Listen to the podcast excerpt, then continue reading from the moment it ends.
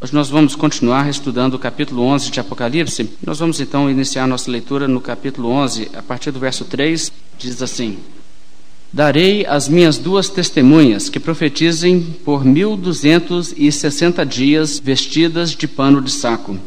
São estas as duas oliveiras e os dois candeeiros que se acham em pé diante do Senhor da terra. Se alguém pretende causar-lhes dano, sai fogo de suas bocas e devora os inimigos. Sim, se alguém pretender causar-lhes dano, certamente deve morrer. Elas têm a autoridade para fechar o céu, para que não chova durante os dias em que profetizarem. Têm autoridade também sobre as águas, para convertê-las em sangue, bem como para ferir a terra com toda sorte de flagelos, tantas vezes quantas quiserem. Quando tiverem, então, concluído o testemunho que devem dar, a besta que surge do abismo pelejará contra elas e as vencerá e matará. E os seus cadáveres ficarão estirados na praça da grande cidade, que espiritualmente se chama Sodoma e Egito, onde também o seu Senhor foi crucificado. Então muitos dentre os povos as tribos, as línguas e as nações contemplam os cadáveres das duas testemunhas por três dias e meio e não permitem que esses cadáveres sejam sepultados. Os que habitam sobre a terra se alegram por causa deles, realizarão festas e enviarão presentes uns aos outros, porquanto estes dois profetas atormentaram os que moram sobre a terra. Mas depois dos três dias e meio, um espírito de vida vindo da parte de Deus neles penetrou, e eles se ergueram sobre seus pés, e aqueles que os viram sobreveio grande medo. E as duas testemunhas ouviram grande voz vindo do céu, dizendo-lhes: Subi para aqui. E subiram ao céu na nuvem, e os seus inimigos as contemplaram. Naquela hora houve grande terremoto, e ruiu a décima parte da cidade, e morreram nesse terremoto sete mil pessoas, ao passo que as outras ficaram sobremodo aterrorizadas e deram glória ao Deus do céu. Passou o segundo ai, eis que sem demora vem o terceiro ai. O sétimo anjo tocou a trombeta e houve no céu grandes vozes dizendo: O reino do mundo se tornou de nosso Senhor e do seu Cristo, e ele reinará pelos séculos dos séculos. E os vinte e quatro anciãos que se encontram sentados nos seus tronos diante de Deus, prostraram-se sobre os seus rostos e adoraram a Deus, dizendo: Graças te damos, Senhor Deus Todo-Poderoso, que és e que eras, porque assumiste o teu grande poder e passaste a reinar. Na verdade, as nações se enfureceram. Chegou, porém, a tua ira e o tempo determinado para serem julgados os mortos, para se dar o galardão aos teus servos, os profetas, aos santos e aos que temem o teu nome, assim os pequenos como os grandes, e para destruíres os que destroem a terra. Abriu-se então o santuário de Deus, que se acha no céu, e foi vista a arca da aliança no seu santuário, e sobrevieram relâmpagos, vozes, trovões, terremoto, e grande saraivada. Semana passada nós começamos a considerar esse capítulo, e esse capítulo tem como propósito nos mostrar o papel que o povo de Deus tem no mundo, o papel que é testemunhar da verdade, falar com as pessoas a mensagem do Senhor Jesus Cristo durante esse período, o período presente até a volta de Cristo, mesmo que seja sob perseguição, sob aflições e sob uma condição de opressão mesmo que a igreja seja oprimida, mesmo que a igreja tenha dificuldades, ela tem um papel a desempenhar e ela poderá sim realizar esse papel. Ela não será destruída antes que ela cumpra o seu papel e dê o testemunho que ela deve dar. Isso então é representado com duas figuras. A primeira figura é a figura do santuário, que é medido, uma parte dele está protegido e outra parte está exposta.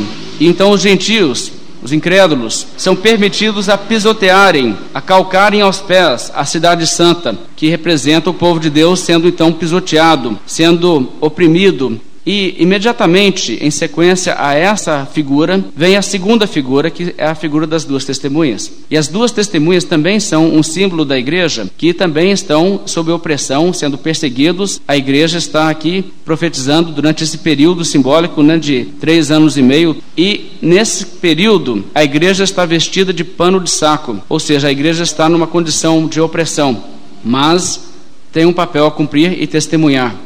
Como eu expliquei na semana passada, hoje em dia a moda é interpretar as duas testemunhas como sendo dois indivíduos que vão viver nos últimos dias aí antes da volta de Cristo. E isto é uma interpretação que não faz justiça ao que o texto diz, porque o texto revela que quando diz duas testemunhas, duas pessoas, isto é um símbolo para duas oliveiras ou dois candeeiros. E candeeiros sabemos que significa no Apocalipse igrejas. Então não são indivíduos, não são pessoas, Aqui representa-se a igreja de Cristo. E o número dois, porque quando se testemunha, é necessário o testemunho de duas pessoas para que o testemunho seja válido, que seja confirmado. É necessário que o número das testemunhas seja dois.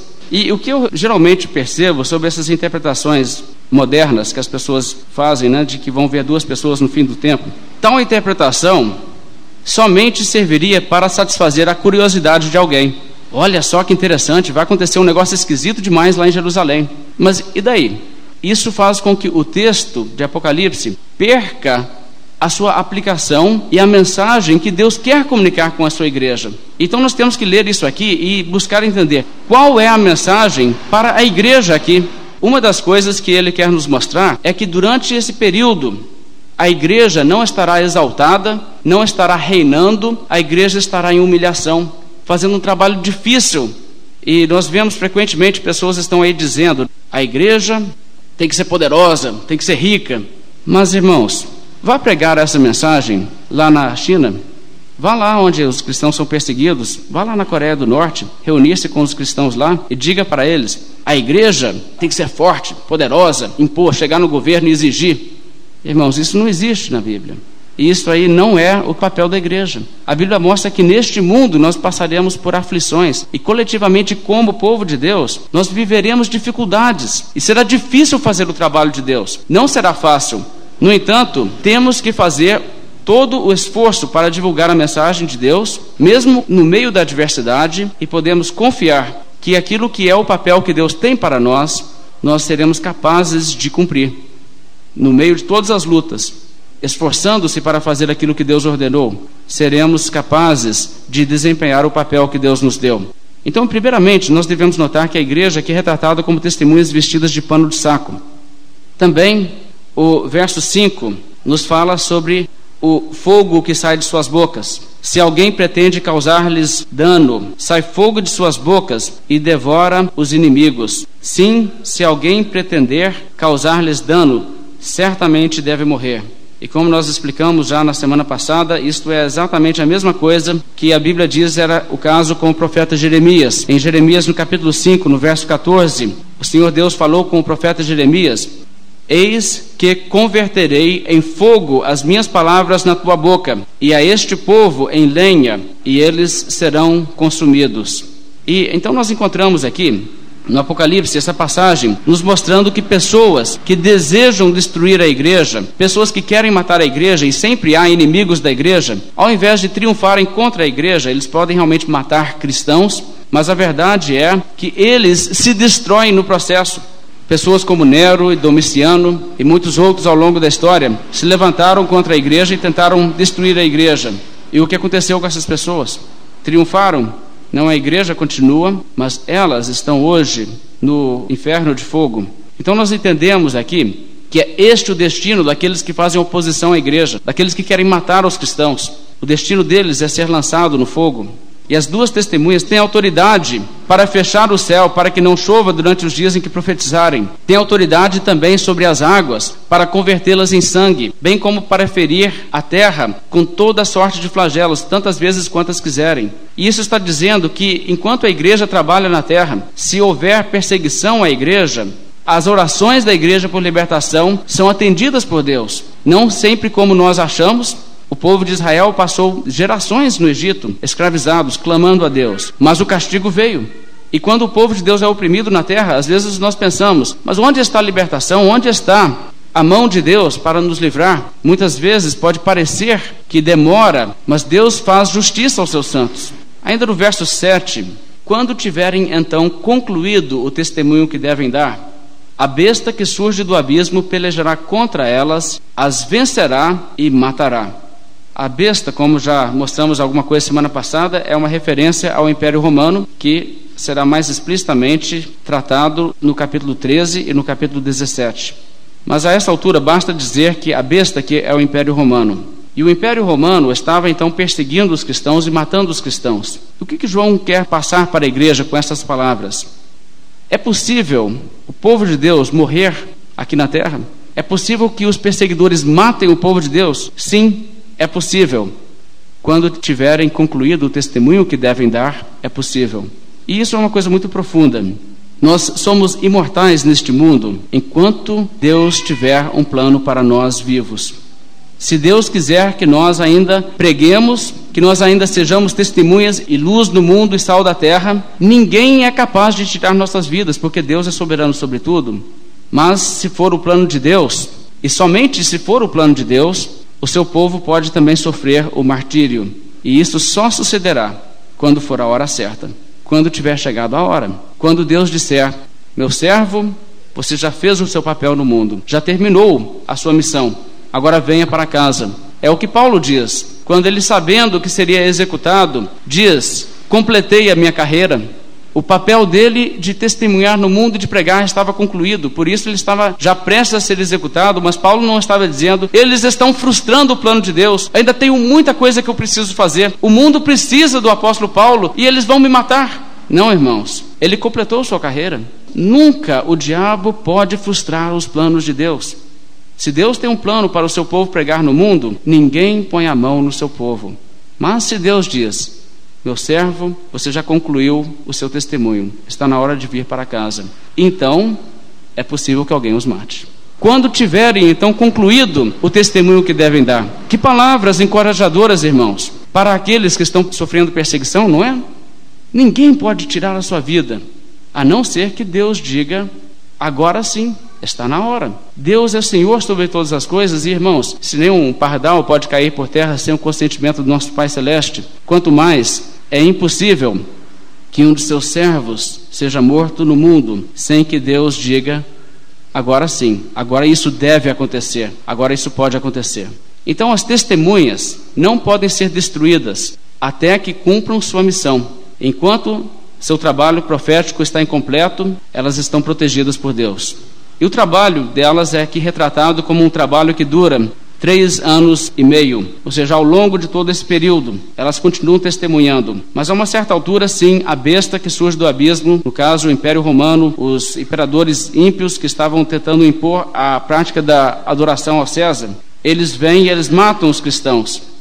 Mas não somente matam os cristãos, ainda existe um desprezo o verso 8 nos diz: O seu cadáver fica estirado na praça da grande cidade, que espiritualmente se chama Sodoma, e Egito, onde também o seu Senhor foi crucificado. A ideia é que eles não são enterrados, o verso 9 vai explicar mais claramente. Eles ficam lá, esticados na praça da cidade. É uma morte seguida de uma humilhação. E certamente os cristãos a quem João escreve o Apocalipse compreenderiam isso, eles estavam morrendo de formas humilhantes. Estavam sendo levados muitas vezes a arenas, despidos e julgados aos leões. Muitas cenas horríveis, humilhantes, e a igreja estava sendo um espetáculo para o mundo. E aqui então isso é retratado, seus cadáveres ficando assim esticados.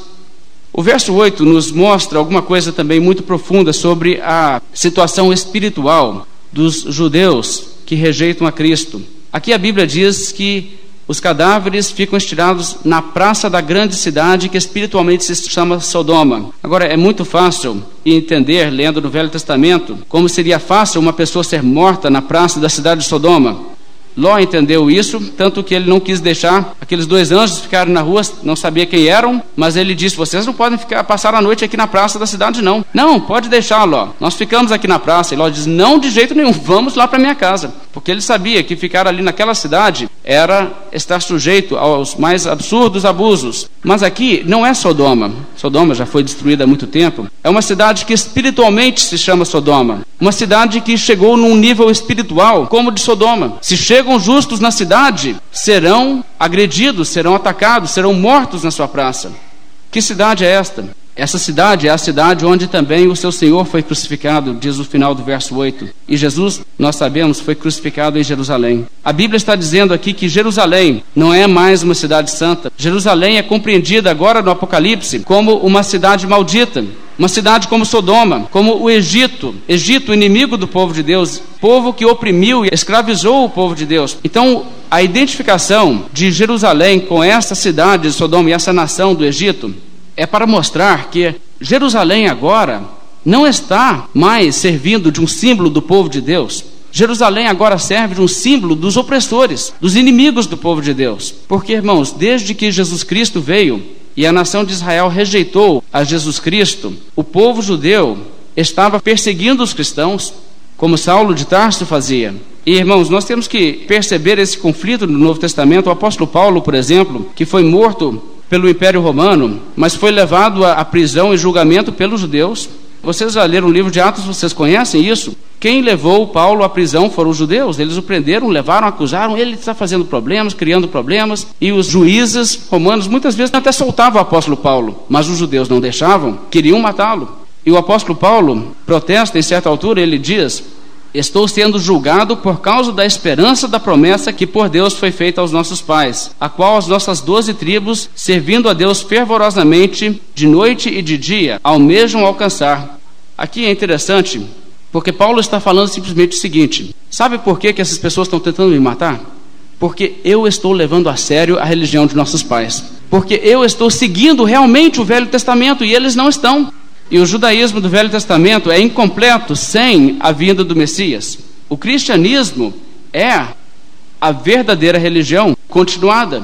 E o judaísmo que rejeita Jesus é uma religião apóstata que vê o verdadeiro Messias, o Salvador prometido do Velho Testamento, e diz: Este profeta nós não vamos seguir. Mas este é o profeta do qual a Bíblia diz: se alguém não servir a este profeta, será exterminado do povo. Qualquer judeu que quisesse realmente seguir a Bíblia, o Velho Testamento, e realmente crer no que dizem os profetas, crer nas profecias messiânicas, tinha que receber Jesus. Mas se você fizesse isto, os judeus que não recebiam Jesus faziam questão de tentar te matar. E é isso que a Bíblia está retratando aqui através dessa linguagem. Quem matou as testemunhas foi a besta, mas elas foram mortas em Jerusalém. Agora, ainda notamos no verso 9 então muitos dentre os povos, tribos, línguas e nações contemplam os cadáveres das duas testemunhas e por três dias e meio não permitem que esses cadáveres sejam sepultados. Todos eles comemoram a morte das testemunhas. Todos eles são cúmplices. Não há pessoas aqui que estão isentas. E o que você nota aqui é a alegria e a festa dessas pessoas. Eles, na verdade, insultam estes que são mortos por não os enterrarem. Isto era considerado o maior insulto matar uma pessoa e nem enterrá-la. Eles desprezam tanto o povo de Deus, desprezam tanto a igreja, não vale nem ir lá e enterrar o corpo. E é esse o sentimento que muitas vezes nós encontramos no mundo: um sentimento de desprezo, um sentimento de agressividade, de ódio. O verso 10 fala da comemoração. Os que habitam sobre a terra se alegram por causa deles, no caso agora deles terem morrido. Realizarão festas e enviarão presentes uns aos outros, porquanto esses dois profetas atormentaram os que moram sobre a terra. E essa palavra aqui é muito interessante, porque a perversidade dos ímpios no mundo aqui é exposta no fato de que quando as testemunhas são mortas, eles se alegram, eles festejam. E irmãos, isso acontece mesmo. Quando cristãos são mortos, há pessoas que se alegram.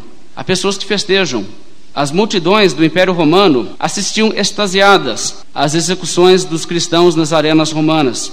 Quando houve na França o massacre de São Bartolomeu, chamado né, de massacre de São Bartolomeu por causa da data, uma ocasião em que protestantes foram massacrados em Paris aos milhares, mataram tantos protestantes que, jogando seus cadáveres no rio, no rio Sena, as águas correram vermelhas Recebendo notícias disso em Roma, Papa Gregório XIII festejou, mandou tocar sinos de alegria, como se fosse um casamento, uma coisa maravilhosa.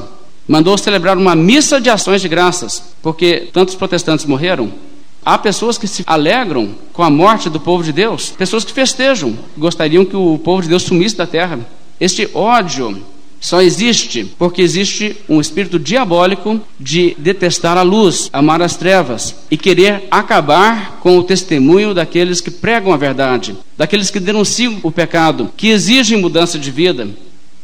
A palavra poderia ser motivo de alegria. Graças a Deus, alguém veio e me falou de Jesus Cristo, do perdão dos pecados. Mas ao invés disso, para essas pessoas, a palavra de Deus é experimentada como uma espécie de tormento e não recebem com gratidão, querem que acabe e pare logo de falar com eles, porque odeiam a verdade do Evangelho.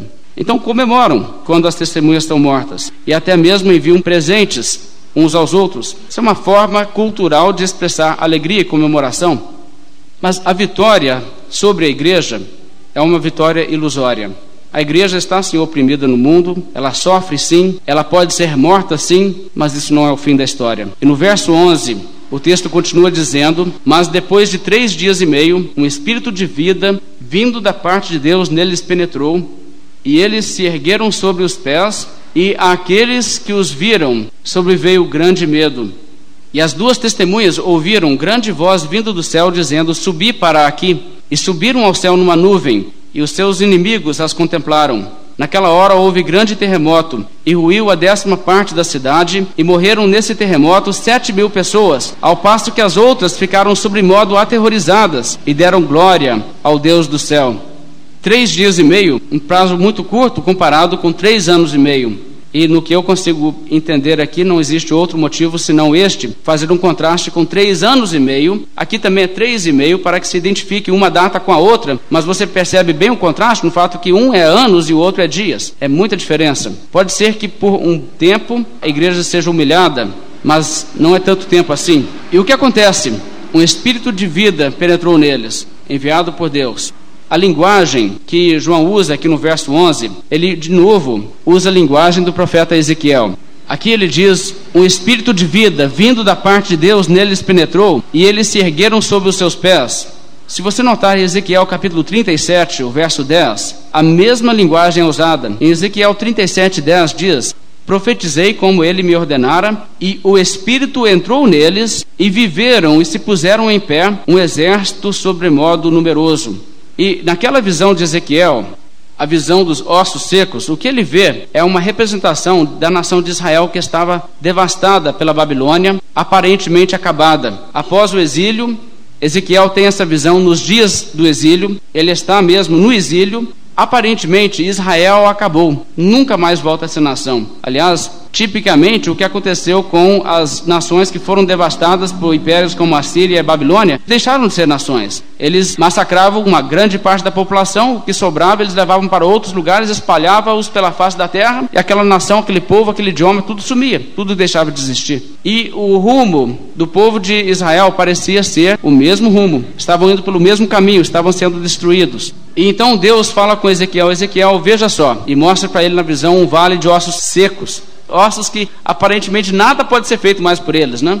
E Deus pergunta: Isso aí volta a viver? E Ezequiel diz: Olha, Deus, o Senhor que sabe, né? E Deus diz: Então, olha, vai lá e profetiza para eles e fala com eles para eles voltarem à vida. E ele vai lá e na sua visão ele profetiza. E o que acontece na sua visão? Ele vê aqueles ossos todos se juntando. E uma vez juntando uns contra os outros, depois cresce carne, pele, tudo está sobre eles, estão reconstituídos, e aí penetra neles um espírito de vida, se puseram em pé, vivos. E isto representava o fato de que Deus recuperaria a nação de Israel, ela tornaria a ser uma nação, não seria extinta, mesmo que parecesse que ela estava acabada. E por isso, a identificação com esta passagem, usando a mesma linguagem, João parece estar nos dizendo que, mesmo quando a igreja é perseguida, e pode parecer que a igreja está acabada, ela se levantará novamente. Na visão, as testemunhas não são ressuscitadas para voltarem ao seu trabalho de testemunhar, elas são ressuscitadas e imediatamente são arrebatadas para encontrar-se com Deus no céu. E então o que isso está nos mostrando, nos ensina também a verdade de que quando cristãos são mortos, eles não são derrotados, porque há um dia da ressurreição, há um dia em que serão vingados e sua honra também será vingada por Deus. E esse dia é o dia da ressurreição, e todos verão. Puxa, aquelas pessoas que nós matamos, tão indefesas, pareciam tão fracas, agora voltaram à vida e estão exaltadas juntas com Jesus Cristo. E agora, irmãos, isso vai acontecer. Cada pessoa que já foi martirizada por Jesus Cristo nesse mundo vai ressuscitar e vai reinar com Cristo. E os seus inimigos que as mataram as verão. E isso está sendo retratado aqui dessa maneira. Por isso nós temos a linguagem de que o verso 12 diz: As duas testemunhas sendo ressuscitadas ouviram grande voz vindo do céu dizendo-lhes: Subi para aqui. E aqui então nós temos um retrato do que acontece na ressurreição, que nós somos arrebatados para o encontro do Senhor nos ares. É um arrebatamento à vista de todos. Todos veem ele subindo nos ares. Juntamente com isso acontece um terremoto e em seguida a sétima trombeta toca, que traz o fim do mundo, o juízo final. Então nós conseguimos, através desse texto, aprender muitas lições sobre o fato de que a igreja pode ser oprimida, mas a igreja não pode ser impedida de fazer o seu papel. Ela fará o seu testemunho, e quando tiver concluído o testemunho que deve dar, ela pode até ser morta, mas ela não será derrotada, porque ela ressuscita. E a ressurreição, a vitória sobre o túmulo, dá ao cristão a capacidade de dizer: Ó oh morte, onde está o teu aguilhão? A morte não nos assusta, a morte não nos derrota, porque em Cristo somos mais do que vencedores. O verso 13 explica o grande terremoto e a décima parte da cidade caindo, sete mil pessoas morrendo nesse terremoto, e as pessoas ficando aterrorizadas e dando glória a Deus. O que eu entendo nesse verso é que os sete mil que morrem, isso não é uma coisa que diz literalmente sete mil pessoas morrem nessa ocasião, mas eu creio que o número sete mil é simplesmente para indicar o número completo daqueles que são destruídos nessa ocasião. O fato de que os outros estão dando glória a Deus não quer dizer que elas são salvas, porque nesta ocasião já é tarde. Quando a trombeta soar e os mortos ressuscitarem, já não há mais tempo para arrependimento. Mas o que vai acontecer inevitavelmente naquele dia é o que? Naquele dia todo o joelho dobrará e toda língua dará louvores a Deus. Então isso não quer dizer que eles se arrependem e recebem aqui o seu perdão, porque aqui nós estamos vendo algo que é associado com a conclusão da história, quando já não é mais tempo. Nessa passagem nós temos mais uma descrição que o Apocalipse nos traz da consumação, do fim do mundo e da volta de Cristo. E é a segunda vez, então, que no Apocalipse nos é apresentado, através das imagens, das visões que João teve, este último dia. Aqui, no caso, o verso 14: Passou o segundo ai, e eis que sem demora vem o terceiro ai.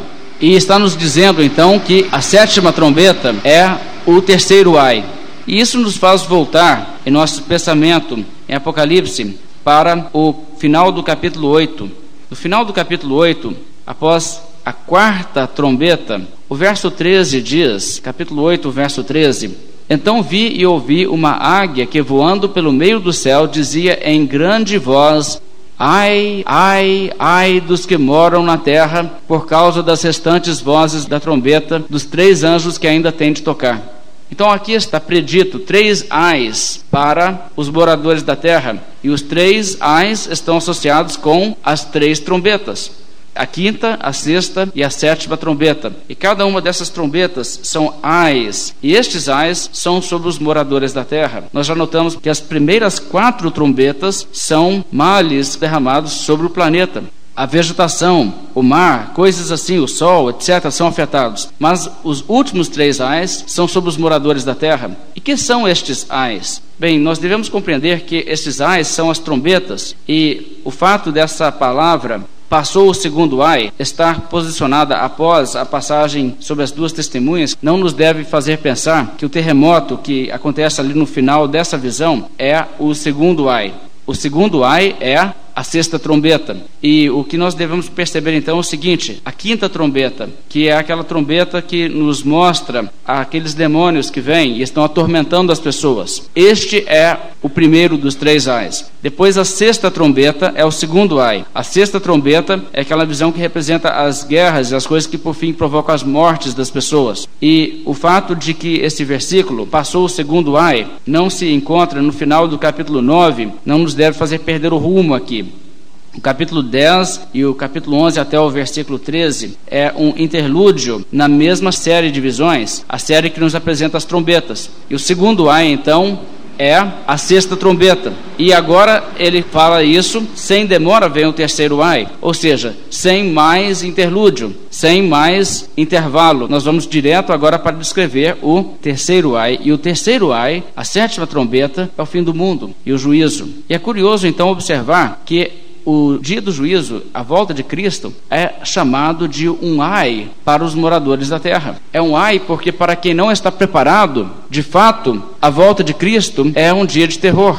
Nós já vimos isso, por exemplo, no capítulo 6. O capítulo 6 nos mostra que quando o sexto selo é aberto, o fim do mundo vem e os moradores da terra clamam para as rochas, os penhascos que caia sobre eles, para escondê-los da face daquele que se assenta sobre o trono. Existe esse pânico associado com a volta de Cristo. E por isso aqui também, o fim do mundo para os moradores da terra é um ai, o mais severo de todos os ais. Os três ais que Deus traz sobre os homens, enquanto estão vivos neste mundo, Deus pode afligi-los com tormento.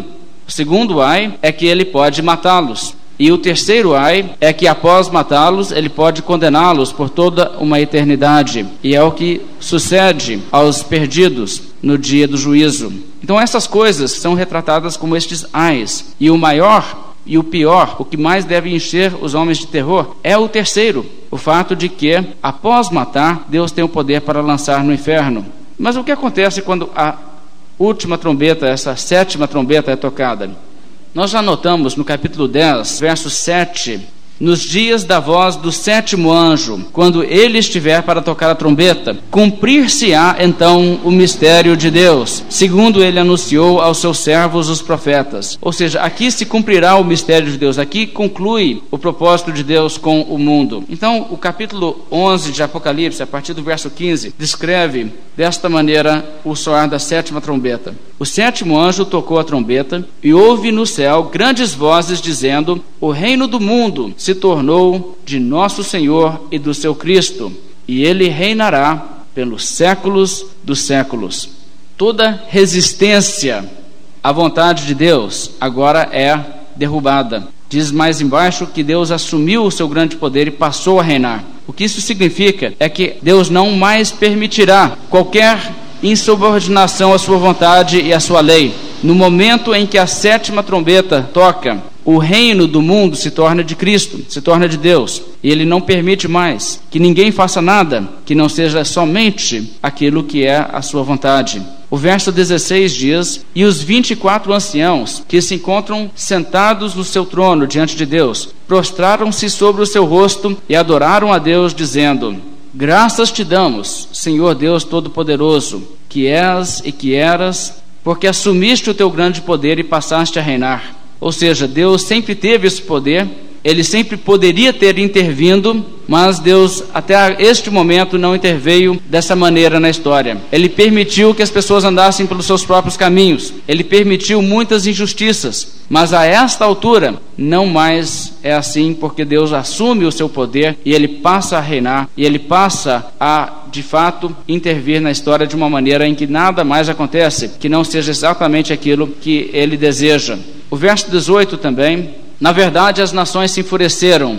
E essa linguagem vem lá de Salmo 2, nós vamos olhar daqui a pouco. Mas na verdade, as nações se enfureceram significa as nações estiveram desobedientes, relutantes contra Deus. Chegou, porém, a tua ira e o tempo determinado para serem julgados os mortos para se dar o galardão aos teus servos, os profetas, e aos santos, e aos que temem o teu nome, tanto os pequenos como os grandes, e para destruíres os que destroem a terra. Então, nessa passagem, irmãos, nós encontramos todas essas coisas como sendo aquelas coisas pelas quais os anciãos estão adorando a Deus, prostrando-se com o rosto em terra diante de Deus, e eles estão ali adorando a Deus porque isto finalmente aconteceu. Então existe por parte destes regozijo, alegria. Eles não estão tristes, mas estão alegres. Graças te damos, Senhor Deus, porque isso aconteceu, porque o Senhor assumiu o teu poder e passou a reinar. E eles assim nessa visão de Apocalipse estão como que vendo isso uma realidade diante de seus olhos na visão. Então essa é a atitude do povo de Deus glorificado que se alegra com esse dia. Mas nós vamos notar aqui várias coisas que realmente nós não podemos deixar de perceber nesse texto. Em primeiro lugar, o texto aqui nos mostra o que acontece ao soar da última trombeta. E todas essas coisas acontecem juntas. O reino do mundo se torna o reino de Deus e de Cristo.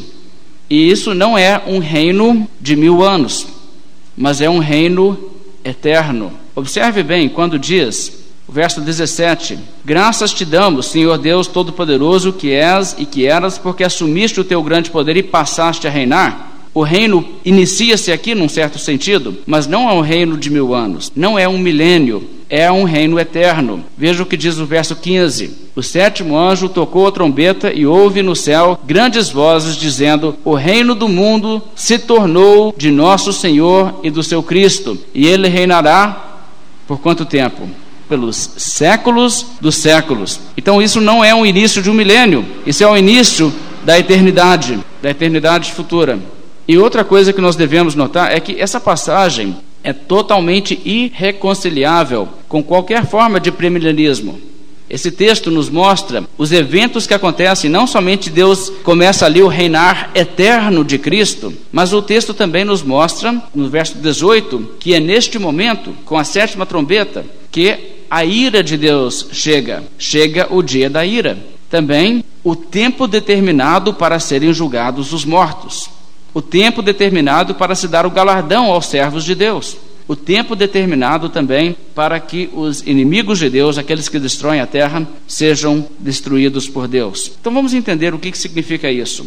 Em primeiro lugar, nós entendemos que o Senhor Deus, assumindo o seu poder, passando a reinar, ele fará que aquela oração que tantas vezes o povo de Deus tem repetido: Venha o teu reino, faça-se a tua vontade, assim na terra como no céu, isso agora será verdade. E não haverá mais nenhum ato de insubordinação, porque Deus, com seu poder, não permitirá mais. Além disso, a frase chegou, porém, a tua ira é muito importante. É aquilo que nós já vimos, o dia da ira, como Paulo diz em Romanos 2. O dia da ira e da revelação do justo juízo de Deus, no qual Deus retribuirá a cada um segundo as suas obras. Aos que perseveram em fazer o bem, Deus dará glória, honra e incorruptibilidade. Mas aos que são facciosos, desobedecem à verdade e se alegram na injustiça, Deus dará tribulação e angústia. Essas coisas acontecem naquele dia.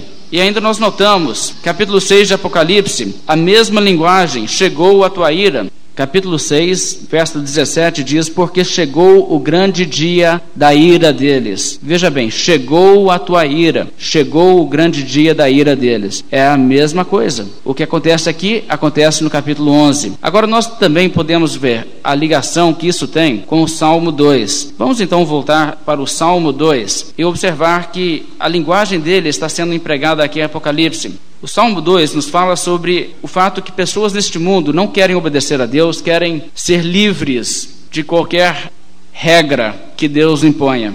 Os homens não querem obedecer às regras e à lei de Deus, não querem se submeter, não querem que ninguém venha e lhes diga: isto é proibido, Deus diz não. Querem fazer qualquer coisa sem nenhuma restrição. Então o salmista aqui nos fala sobre isso. Ele começa o salmo dizendo: Por que se enfurecem os gentios e os povos imaginam coisas vãs?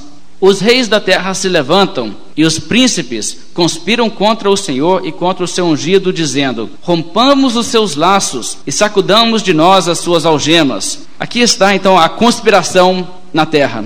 As pessoas da terra, até os poderosos, eles dizem: não vamos obedecer essas regras, essas coisas que estão na Bíblia, esses mandamentos. Vamos fazer o que nós queremos. Vamos romper os laços. Vamos sacudir e nos emancipar, declarar nossa liberdade de Deus. Não vamos fazer aquilo que Deus está nos mandando fazer. Isso é um ato de fúria. Se enfurecem as nações. Os povos estão furiosos. Eu não quero saber disso aí. Eu faço o que eu quiser com a minha vida. Essa atitude. E a Bíblia diz, eles imaginam coisas vãs. Eles imaginam em vão que vão se libertar realmente de Deus. O ímpio que diz, eu não vou viver como a Bíblia diz, ele não tem como escapar de Deus. Ele está na mão de Deus, no momento que Deus quiser, Deus pode esmagá-lo e lançá-lo no inferno. E ele será trazido a juízo. É inevitável que ele prestará contas de sua vida a Deus. Ele não tem escapatória. Ele acha, eu vou ser livre. Livre coisa nenhuma. Ele só vai acumular contra si mais ira para o dia da ira e da revelação do justo juízo de Deus. Aqui então, no verso 4, o salmista mostra o que, que Deus pensa dessa revolução aqui na terra, das pessoas todas juntando-se dizendo: Não, nós vamos fazer essas coisas que a Bíblia manda, não. O que, que Deus pensa disso? O verso 4 diz: Ri-se aquele que habita nos céus, o Senhor zomba deles. Ou seja, Deus, quando vê os homens insignificantes achando ninguém vai nos mandar, Deus cai na gargalhada. E Deus zomba deles. Ou seja, é fútil quem vai lutar contra Deus? Quem vai chegar para Deus e dizer: Não serei teu escravo, serei livre? Ora, veja o que Deus tem a dizer. Verso 5: Na sua ira, a seu tempo, lhes há de falar. E aqui vem a palavra ira, que está lá no texto que nós acabamos de ler. O texto em Apocalipse diz exatamente o seguinte: As nações se enfureceram, chegou, porém, a tua ira. É isto de que o texto está dizendo. Um dia Deus vai falar ao mundo pecador em sua ira. O salmista diz como coisa futura. O salmista diz: o povo aí desobedece a Deus e acha que vai ficar por isso mesmo. Mas um dia Deus vai falar na sua ira. Já Apocalipse, vendo nessa visão a consumação, diz: na verdade, eles se enfureceram. Isso já foi passado. Chegou, porém, a tua ira. A ira agora já chegou. Então, esse é o dia da ira, o dia predito pelo salmista. Veja então como ele ainda prossegue, verso 5. Na sua ira, a seu tempo lhes há de falar, no seu furor os confundirá. Eu, porém, constituí o meu rei sobre o meu santo monte Sião. Veja bem, o Cristo agora passa a reinar. Verso 7: Proclamarei o decreto do Senhor, ele me disse: Tu és meu filho, eu hoje te gerei. Pede-me e eu te darei as nações por herança e as extremidades da terra por tua possessão. É aquilo que a Bíblia diz, né? Que ele está no céu aguardando até que Deus coloque todos os inimigos debaixo dos seus pés. O verso 9: Com vara de ferro as regerá e as despedaçarás como um vaso de oleiro. Veja que não haverá mais ninguém desobedecendo, porque agora é vara de ferro, e os desobedientes serão despedaçados. É aquilo que o texto Apocalipse diz, o momento de destruir os que destroem a terra. O verso 10 ainda diz: Agora, pois, ó reis, sede prudentes, deixai-vos advertir, juízes da terra. Servi ao Senhor com temor e alegrai-vos nele com tremor. Beijai o filho para que não se irrite e não pereçais no caminho, porque dentro em pouco se lhe inflamará a ira. Novamente está a palavra ira. Bem-aventurados todos os que nele se refugiam. Então o salmo se torna um salmo evangelístico, dizendo: enquanto é tempo, antes daquele dia da ira, Arrependa-se, deixai-vos advertir, aceite as regras de Deus, não seja um louco querendo desafiar a Deus. Beijai o filho, submeta-se a Jesus Cristo, aceite-o como seu Senhor, porque dentro em pouco se inflamará a ira, mas aqueles que se refugiam em Cristo, aqueles que se lhe submetem, estes são bem-aventurados. Os demais enfrentarão a sua ira. Então esse salmo retrata a loucura de querer viver independente de Deus, independente das regras que Deus traz. As pessoas que querem dizer, eu faço da minha vida o que eu quiser, ninguém me manda. E esse texto mostra exatamente isso. Então, nesse entendimento, vamos retornar para o Apocalipse e vamos notar que João aqui exatamente usa essa linguagem pressupondo, né? Você já conhece o Velho Testamento, você vai entender o que eu estou dizendo. O Velho Testamento diz: vai ter um dia de prestação de contas para os ímpios. Pois chegou esse dia, chegou o dia da ira, e esse dia da ira é o dia da sétima trombeta. Veja o verso 18: Na verdade, as nações se enfureceram, chegou, porém, a tua ira, e o tempo para serem julgados os mortos, para se dar o galardão aos teus servos, os profetas e aqui eu gostaria que vocês notassem de novo: chegou o tempo determinado para todas essas coisas acontecerem. Não o tempo determinado para algumas delas, outras ainda acontecerão em data futura, mas numa mesma ocasião. E o que é que acontece nessa mesma ocasião? O dia da ira chega, o dia de serem julgados os mortos e o dia dos servos de Deus receber seu galardão. E como eu disse, irmãos, esse texto não se pode reconciliar com a teoria premilenista. A teoria premilenista necessariamente diz que há mais do que um dia para a ressurreição. Uns ressuscitam num dia, outros ressuscitam em outro dia, com a separação de mil anos, ou mais de mil anos em alguns casos. E esse texto simplesmente diz: agora é a hora de serem julgados os mortos. Aqui, quando diz os mortos, ele não distingue, diz os mortos são julgados aqui. E agora você só precisa saber uma coisa: Judas Iscariotes está morto? Quando ele será julgado? Os mortos serão julgados com a sétima trombeta. E Caim? Caim está morto? Quando Caim será julgado? Aqui, porque aqui é o tempo determinado para serem julgados os mortos. E o apóstolo Pedro? O apóstolo Pedro está morto? Quando ele será julgado?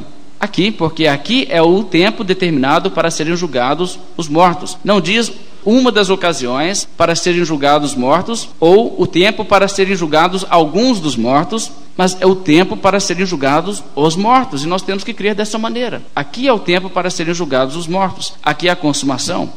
O galardão dos servos de Deus é também entregue nesta ocasião. Os dispensacionalistas ensinam que nesta ocasião, a essa altura, a igreja já teve o seu arrebatamento antes disso aqui, no período antes do início da tribulação, conforme o esquema que eles montam.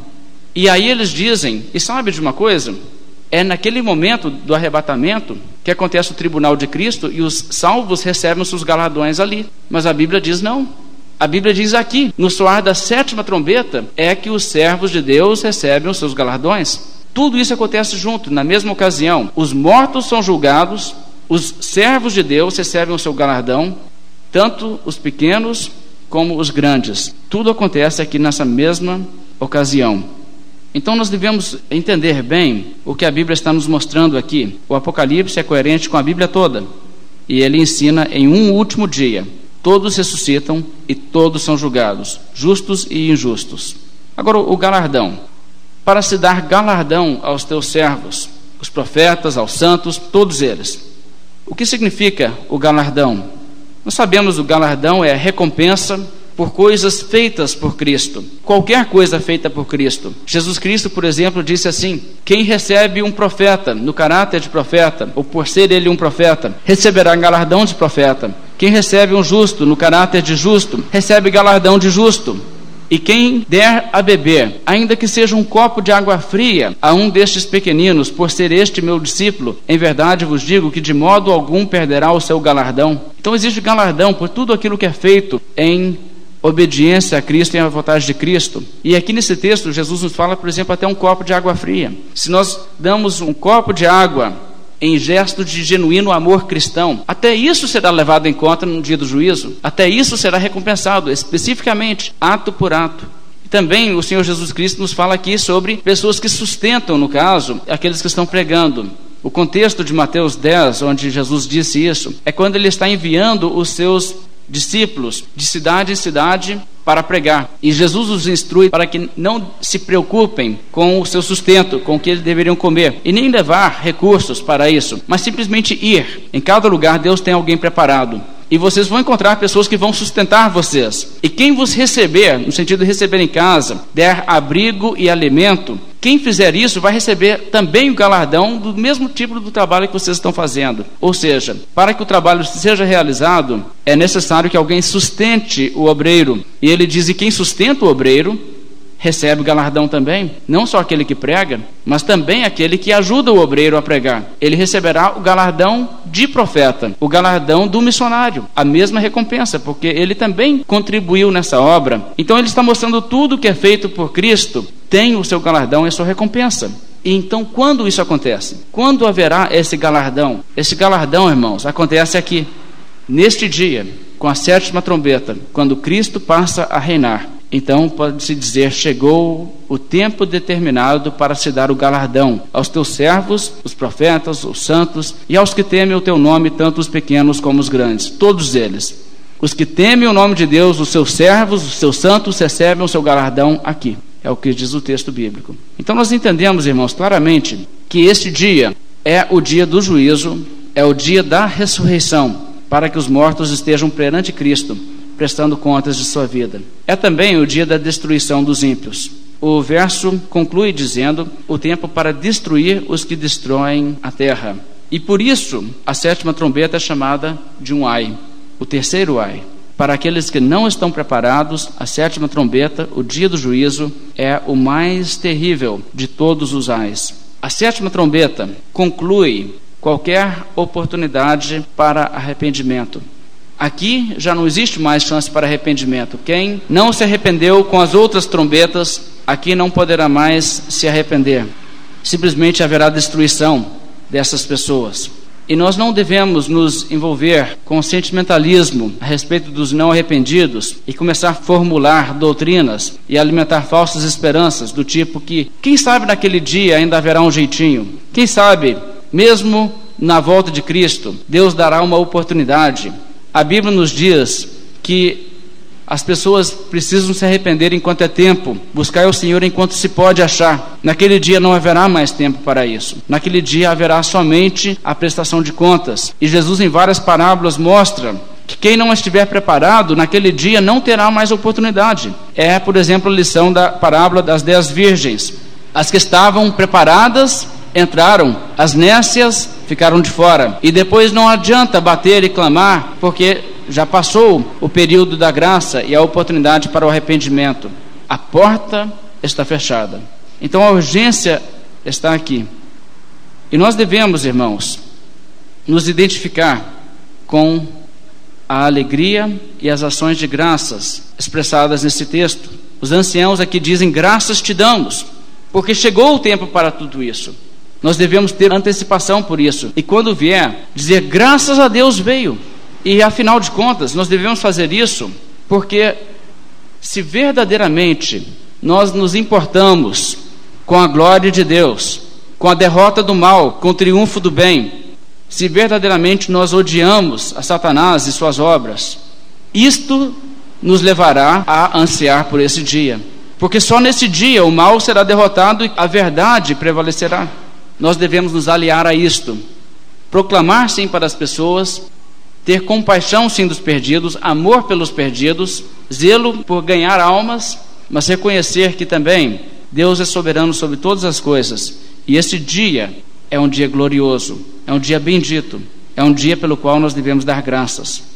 O texto conclui no verso 19, dizendo que na visão que João tem ali, abriu-se então o santuário de Deus, que se acha no céu, e foi vista a arca da aliança no seu santuário, e sobrevieram relâmpagos, vozes, trovões, terremoto e grande saraivada. Aqui está nos mostrando né, que na visão de João, isso é um grande finale para essa parte, porque aqui realmente conclui-se uma etapa do livro de Apocalipse, mais uma fase, mais um ciclo de visões chega ao seu final. Então, chega no final também com todo esse elemento dramático que acontece nessa altura da visão de João.